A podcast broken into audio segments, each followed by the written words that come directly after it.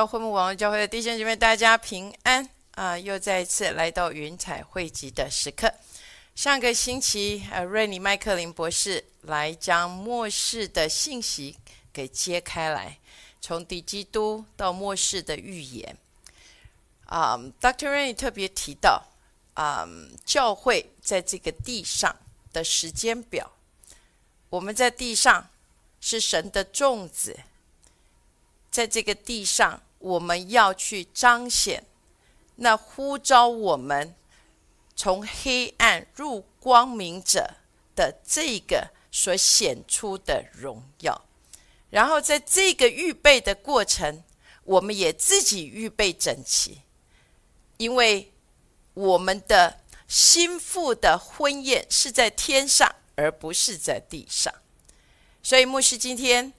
要带弟兄姐妹开始来学习的，在五七八四年，我们要神的种子在这个地上，要彰显出这个呼召我们这一位荣耀的主的荣耀在我们的身上。所以，我们先来看诗篇的一百二十六篇一到三节。当耶和华将那些被掳的带回西安的时候。我们好像做梦的人，我们满口嬉笑、满舌欢呼的时候，外邦中有就有人说：“耶和华为他们行了大事。”耶和华果然为我们行了大事，我们就欢喜。牧师盼望我们回去再好好的去读诗篇一百二十六篇的一到三节，这是一个极美的宣告，在五七八四年的时候。也就是五七八四年，神要在我们的生命中为我们加上速度。也就是过去我们的生命都是一个累积的过程。那我们等候的是什么呢？就像 Dr. Rennie 讲的，历史的整个的最高点将会是耶稣基督的再来，也就是时候的满足。那你跟我的生命，我们在累积，在等候的，也是这个时候的满足。我们等候的，就像这个换血肉的妇人，一个与耶稣的触摸，就像摩西在这四十年的旷野等候的，就是这个焚而不毁的这一个超自然的会面。所以，对我们来说，因着这个超自然的会面，我们的生命可以经历到这个赎回，就像这位换血肉的妇人，她在一切的医生的手上花尽了所有的一切。可是当耶稣这一个，当他触摸到耶稣，这一个触摸，使得他的生命就完全的被赎回了。但是牧师要跟弟兄姐妹说。赎回是因为这个超自然的会面，或说一个触摸，但是你的生命能进入这个安息，是因为你熟悉神国运作的原则。所以过去牧师花很多的时间来教导弟兄姐妹神国做神做事的法则，也就是神国整个运作的原则。所以今天牧师要带弟兄姐妹来学习的，叫做末世的剑。末世的剑，末世分成三部分。今天要带弟兄姐妹来学习的是第一个部分。愿意我们能够在这一个末世，我们在预备等候主的再来，我们能够运用自如这手中末世的剑。使我们的生命能成为耶稣基督超自然的彰显。好，牧师要很快的带弟兄姐妹来看见这末世的剑的第一把剑，叫做恩宠。牧师再说一次，恩宠不是像许多的人说的哦，哇，神给我一笔意外之财，哇，让我的生命一下子变得很有钱。或者，哇，让我去住豪宅、开名车，甚至能够有一笔意外之财，让我可以全世界去游玩。牧师要说，恩宠是一把极其锋利的剑。为什么？因为以斯帖，以斯帖，他不费一兵一卒，他不用大大呃大炮或者任何的枪刀兵，他用的就是恩宠。因着这个恩宠，使得以斯帖能够。不费任何的一兵一卒，就能够拯救他的百姓，从这一个呃，从这一个嗯，这个哈曼的手中得到完全的拯救以及释放。还有另外一个很重要的例子，就是以色列的百姓出埃及。我们来看一下出埃及记的十二章三十五到三十六节。以色列人照着摩西的话行，向埃及人要金器、银器和衣裳。耶和华叫百姓在埃及人眼前蒙恩，以致埃及人给他们所要的，他们就把埃及人的财物夺去了。所以，亲爱的弟兄姐妹，你看见了吗？在这里，耶和华叫百姓在埃及人眼前蒙恩，因为这样的恩宠，一夜之间。以色列的百姓就在这经文所说的，他们把埃及人的财物就都什么掠夺了。亲爱的弟兄姐妹，你看见了吗？最近牧师听见一句话，有一位牧者所说的，给我很大的祝福。他说：“谁讨厌你，根本都不需要去在意；但是谁喜爱你。”才是至关重要。我再说一次，在你的生命的当中，不用去在意谁讨厌你，你要在意的是谁喜爱你。也就是当神的恩宠在我们身上的时候，神要使人为你为神的国来效力，因为神的恩宠使得。神的国能因着你而得到扩展，使神的名在你的身上来被高举。阿门。所以第一把利剑叫做恩宠。我们来看第二把利剑叫尊荣。牧师要说，尊荣其实不是只是请吃一顿饭的事情而已。或者是说，哦，在金钱的上面奉献给神的仆人，啊，牧师要说，这有某种程度的是尊荣的表现。但是牧师要先带弟兄姐妹来看尊荣的反面教材，那我们就能够学习什么不是尊荣了。我们来看民数记的十二章一至二节，摩西娶了古时女子为妻。米利安和亚伦因他娶所娶的古时女子，就毁谤他说：“难道耶和华单与摩西说话，不也与我们说话吗？”这话耶和华听见了。所以你看见这个反面教材，第一个就是谁？米利安跟亚伦，他们因为嫉妒摩西，所以这个嫉妒使得他们不。他们没有办法来尊荣摩西，所以这里说：难道耶和华只跟摩西说话，也不与我们说话吗？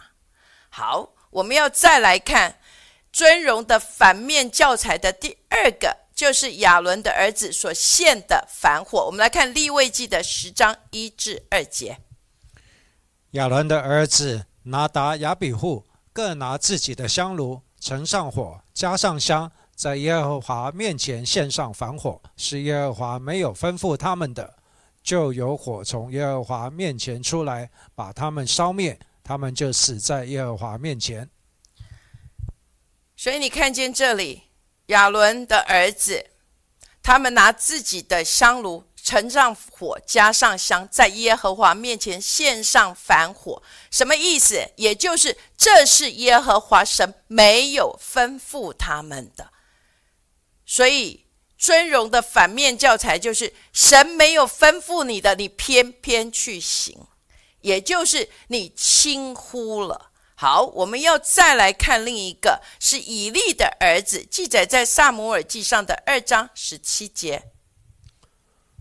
如此，这二少年的少年人的罪，在耶和华面前甚重了，因为他们藐视耶和华的祭物，他们使人弃绝给耶和华献祭。在这里，牧师盼望我们回去读呃《萨姆尔记上》二章十二到十七节，你就更加的清楚明白以利的这以利的两个儿子，他们藐视耶和华的祭物，所以这是尊荣的反面教材。那我们要来看尊荣的最佳例子，我们来看《列王记下》的三章十一节。约沙法说：“这里不是有耶和华的先知吗？我们可以托他求问耶和华。”以色列王的一个臣子回答说：“这里有沙法的儿子以利沙，就是从前服侍以利亚的。”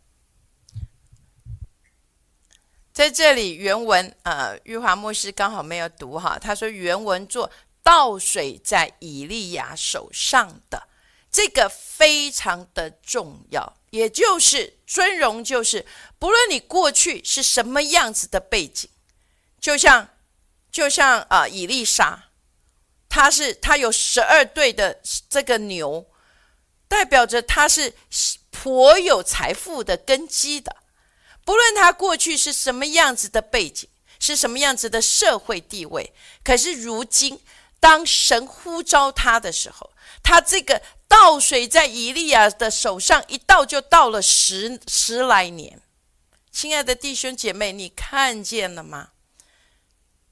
真正的尊荣，并不是只是请吃一顿饭，或者是给礼物这么简单，而是能够真正就像以利沙这里所做的，他能够服侍以利亚，也就是倒水在以利亚的手上，不论他过去是谁。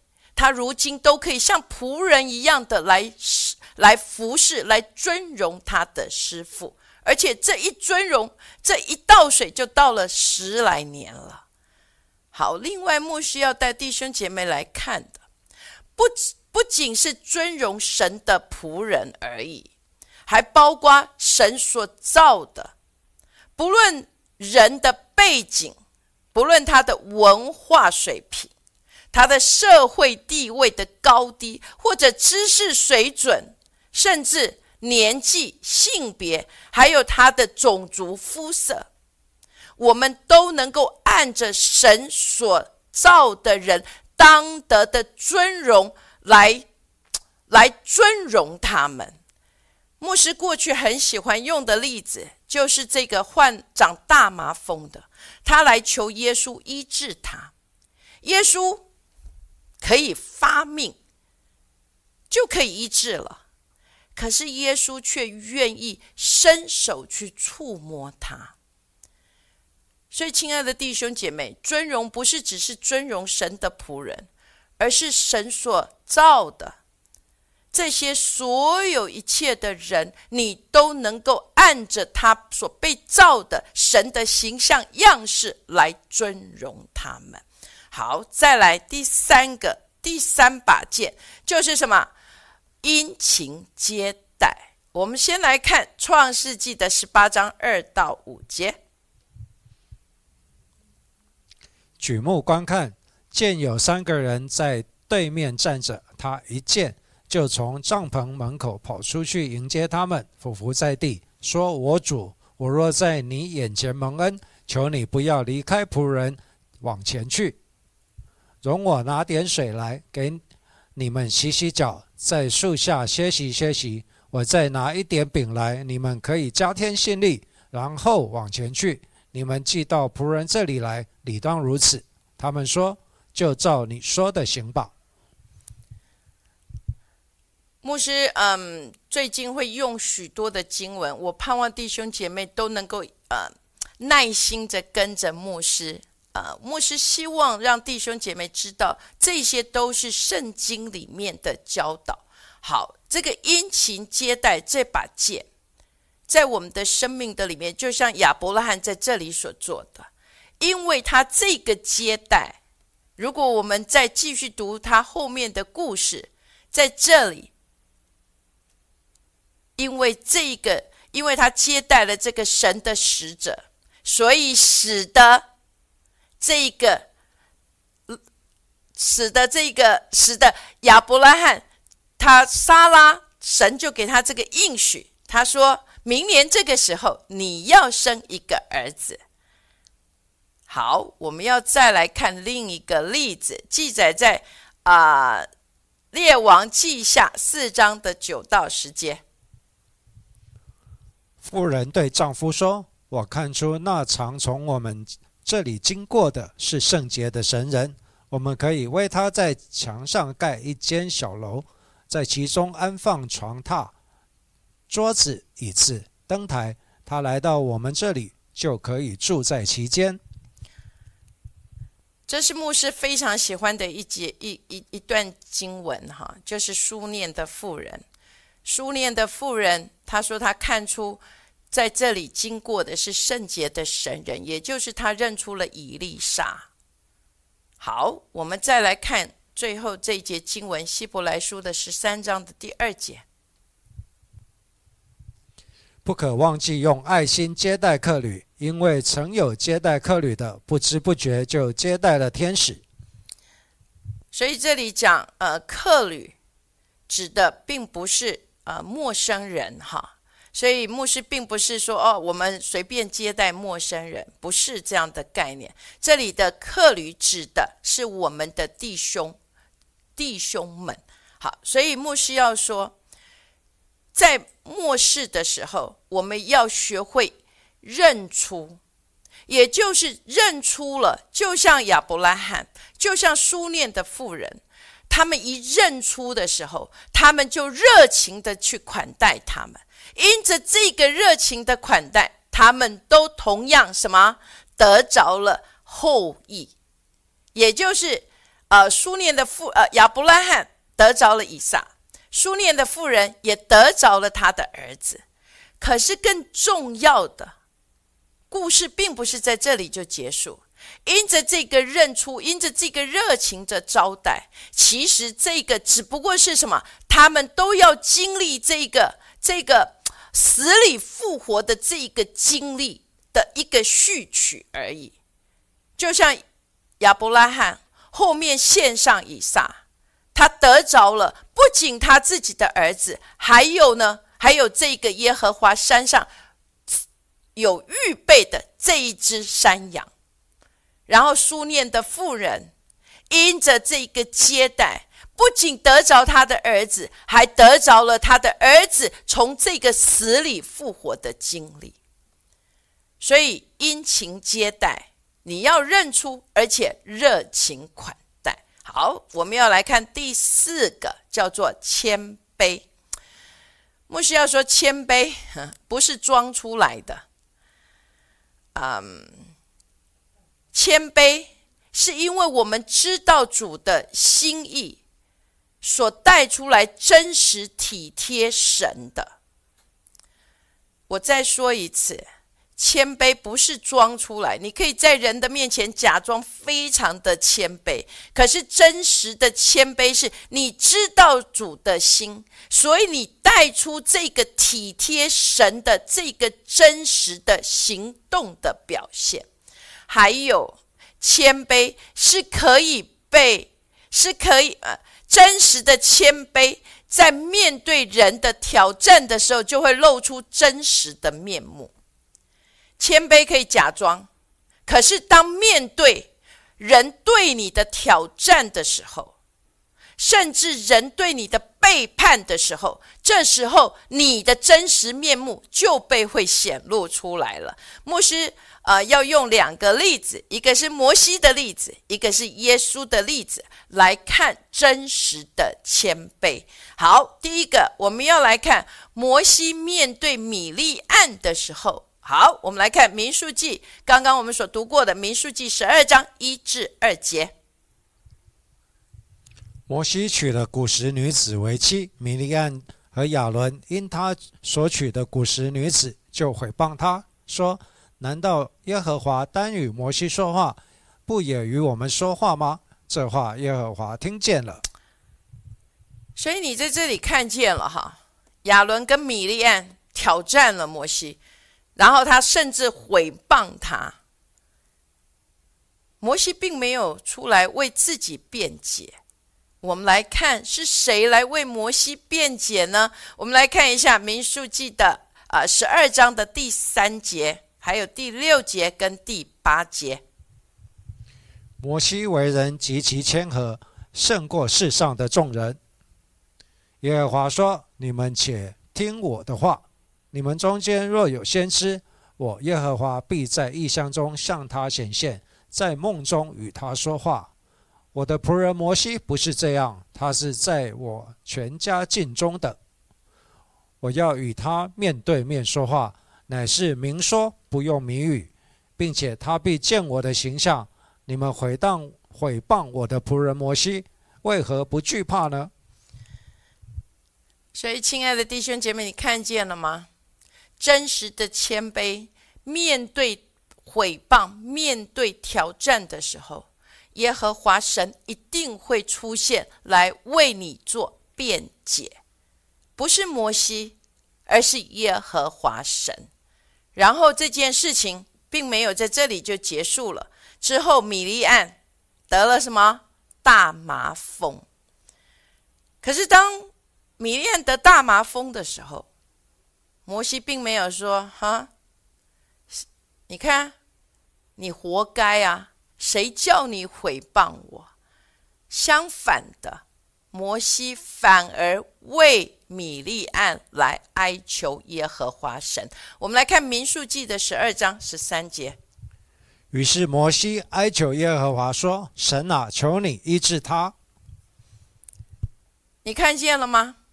摩西没有在那边说：“太好了，你看，神是站在我这边的。”他相反的，他为米利安哀求耶和华神说：“神啊，求你医治他。”好，我们再来看摩西怎么面对以色列的百姓。记在民数记的十四章一至四节。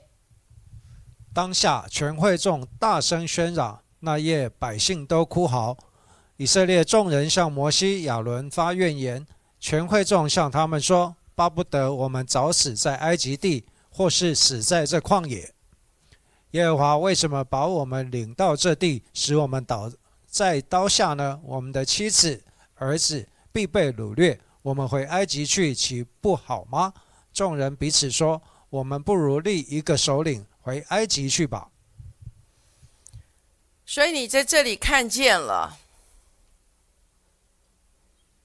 当以色列的百姓。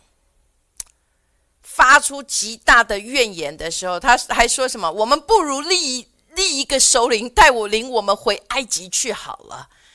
在这个时候，来我们来看耶和华神如何对摩西说的，在民数记的十四章的十一至十二节。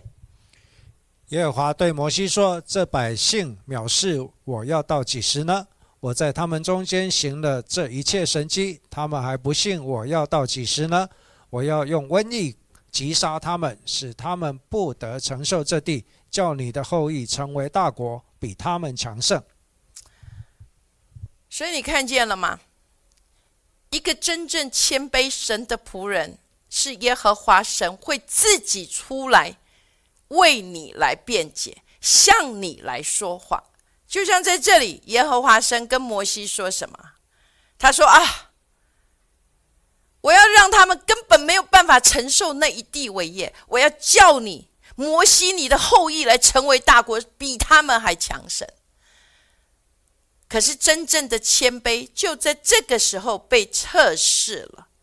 摩西并没有说太好了，神啊，你真是真是哦哦，有眼睛在看呐。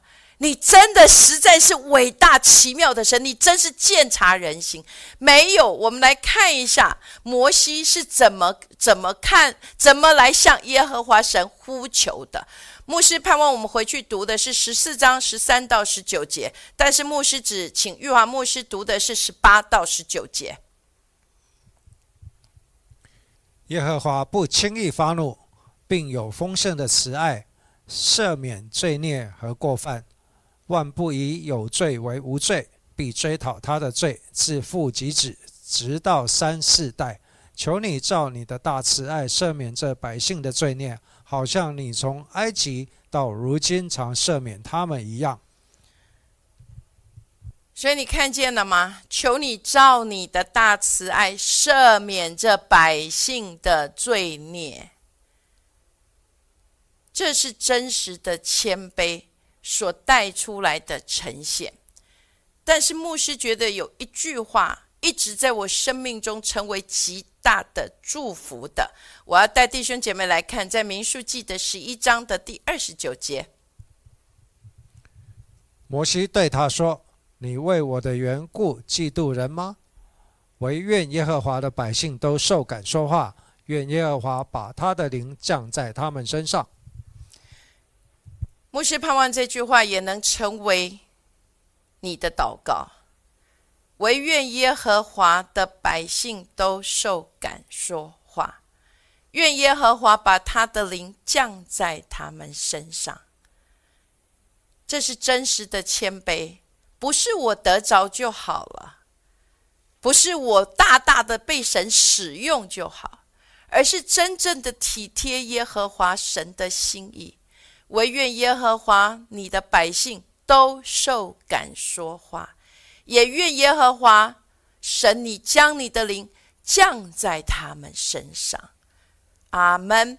所以牧师要说，因着摩西这样的谦卑，所以耶和华神使他在在众百姓的面前，在列国的当中是这样子的尊大，甚至。耶和华神还向他显出他的荣耀。好，再来，我们要来看的是耶稣。好，牧师最喜欢的，如果你跟着牧师有一段时间，你应该知道，最近牧师最喜欢用的经文是腓利比书的二章六到八节。他本有神的形象，不以自己与神同等为强夺的，反倒虚己，取了奴仆的形象。成为人的样式，既有人的样式，就自己卑微，存心顺服，以至于死，且死在十字架上。在这里，短短的就只有六到八节，可是却将耶稣的整个的谦卑全然的显明在这里。第六节到第七节，他本有神的形象。可是他却不以自己与神同等为强夺，反倒虚己，取了奴仆的形象，成为人的样式。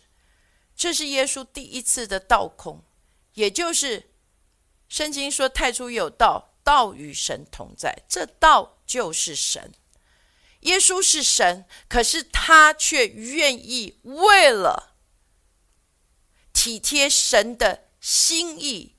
然后道成了肉身，取了人的样式。他这样子的爱着世人，当他来到这个世上，圣经上面说什么？这个光进入到这个世界，结果这个世界却不接纳他，不仅不接纳，而且还没有办法认出他。然后再来第二次的倒空，就是这里所说的，他存心顺服，以至于死，且死在十字架上。这一次，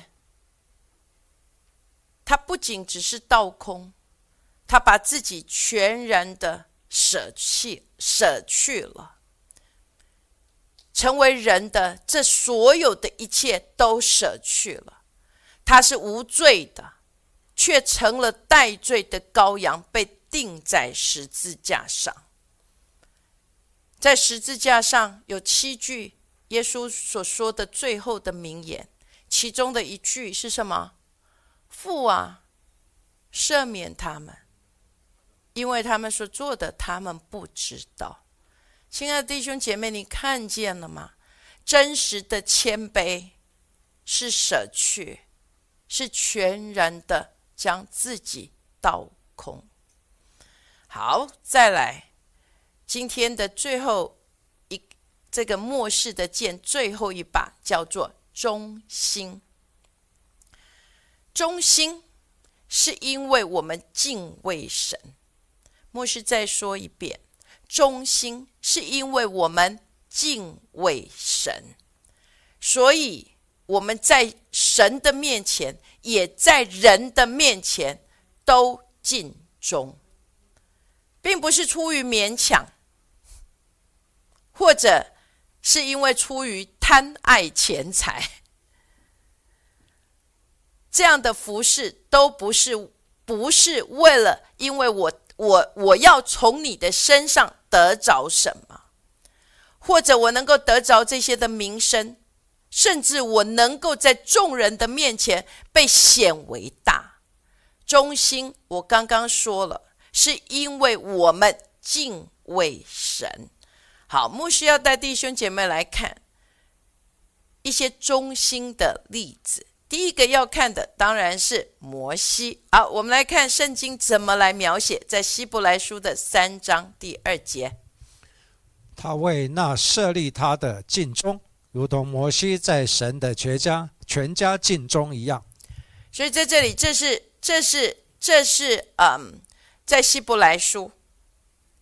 在经文的里面说到，神对摩西的评价，就是摩西在神的全家尽忠。再来，我们要来看的第二个例子是约书亚。来，我们来看约书亚记的第一章七至八节。只要刚强，当大大壮胆，谨守遵行我仆人摩西所吩咐你的一切律法，不可。偏离左右，使你无论往哪里去都可以顺利。这律法书不可离开你的口，总要昼夜思想，好使你谨守遵行这书上所写的一切话。如此，你的道路就可以亨通，凡事顺利。所以，我们看见了刚刚我们所读的第七节，在这里说到什么？约书亚，约书亚。谨守遵行摩西所吩咐他的一切律法，你看见了吗？约书亚谨守，而且照着摩西所吩咐的去行。所以圣经上面说什么？第八节这里说到他的道路就。亨通，而且凡事都顺利。阿门。不仅如此，因为约书亚的尽忠，我们看见耶和华神使所有的敌人在他的面前都站立不住。我们来看约书亚记的呃，约书亚记十章的十二到十四节。当耶。当耶和华将摩利亚人交付以色列人的时候的日子，约书亚就祷告耶和华，在以色列人眼前说：“日头啊，你要停在基变；月亮啊，你要止在亚伦雅亚伦谷。”于是日头停留，月亮止住，只等国民向敌人报仇。这事岂不是写在亚？亚萨尔书上吗？日头在天当中停住，不急速下落，约有一日之久。在这日以前，这日以后，耶和华听人的祷告，没有像这日的，是因为耶和华为以色列征战。所以，你，看见了吗？忠心是因为耶和华神所吩咐的每一句话，他都按着去行了。然后约书亚是按着摩西，也就是耶和华神所吩咐摩西的，然后他吩咐了约书亚。约书亚一生的里面，没有不按着摩西所吩咐的去行。当他这么行的时候，刚刚我们所读的，耶和华神使他凡事都什么亨通，而且不仅亨通。这里更是让他经历的耶和华神为他来征战，所以，当我们尽忠的时候，当我们按着神所说的、所吩咐的去行的时候，你可以期待的，神要使你的四境都平安。好，再来，我们要来看尼西米。来，我们先来看尼西米的第二章的第一节。亚达薛西王二十年，尼闪月，在王面前摆酒。我拿起酒来奉给王。我素来在王面前没有愁容。牧师之前有用尼西米来教导，呃，就是如何成为一个领袖。哈，在这里，尼西米他是被掳了，所以在这里他服侍的是外邦的王。亚达薛西王在这里，这个尼散月的时候，他在在王面前摆酒，他拿起酒来奉给王。这里有一句话说什么？我素来在王面前没有愁容。亲爱的弟兄姐妹，你看见了吗？尼西米没有因为说哦，我怎么在外邦的里面去侍奉别的王呢？所以他就一副心不甘情不愿的，甚至倒酒的时候可能还溅出去。没有，这里说什么？他在王的面前从来没有愁容，他从来没有显出这个不甘不呃不甘不愿，或者不耐烦，甚至有什么不屑。他反而是这样子的忠心的。站在那里侍奉，也因着这个侍奉，所以尼西米才能够有这样的机会回到耶稣耶路撒冷去重修耶路撒冷的城墙。好，再来我们来看一个叫做腓力，呃，腓力的故事。好，这个腓力在圣经里面，如果我们知道他是管饭食的，是吗？是。他是被选为执事，他是被圣灵充满的，有好名声。然后他管理饭食，因着这个管理饭食之后呢，神使他在灵里面的职分却被提升了。为什么？因为他后来被称为什么传福音的使徒。所以你千万不要轻看你现在所在做的事情。我只不过是管饭食的。你要记得，在圣经里面有这样的例子：这个菲利，他后来被神这样的使用，在传福音的上面成了传福音的使徒。好，我们来看的还有就是呃。牧师有用的是以利沙，呃，对不起，因为我的这个 PPT 上面可能没有写到。以利沙过去他是什么？种田的。牧师之前有分享过，他是种田的，可是他却被神提拔来承接以利亚的先知的职分。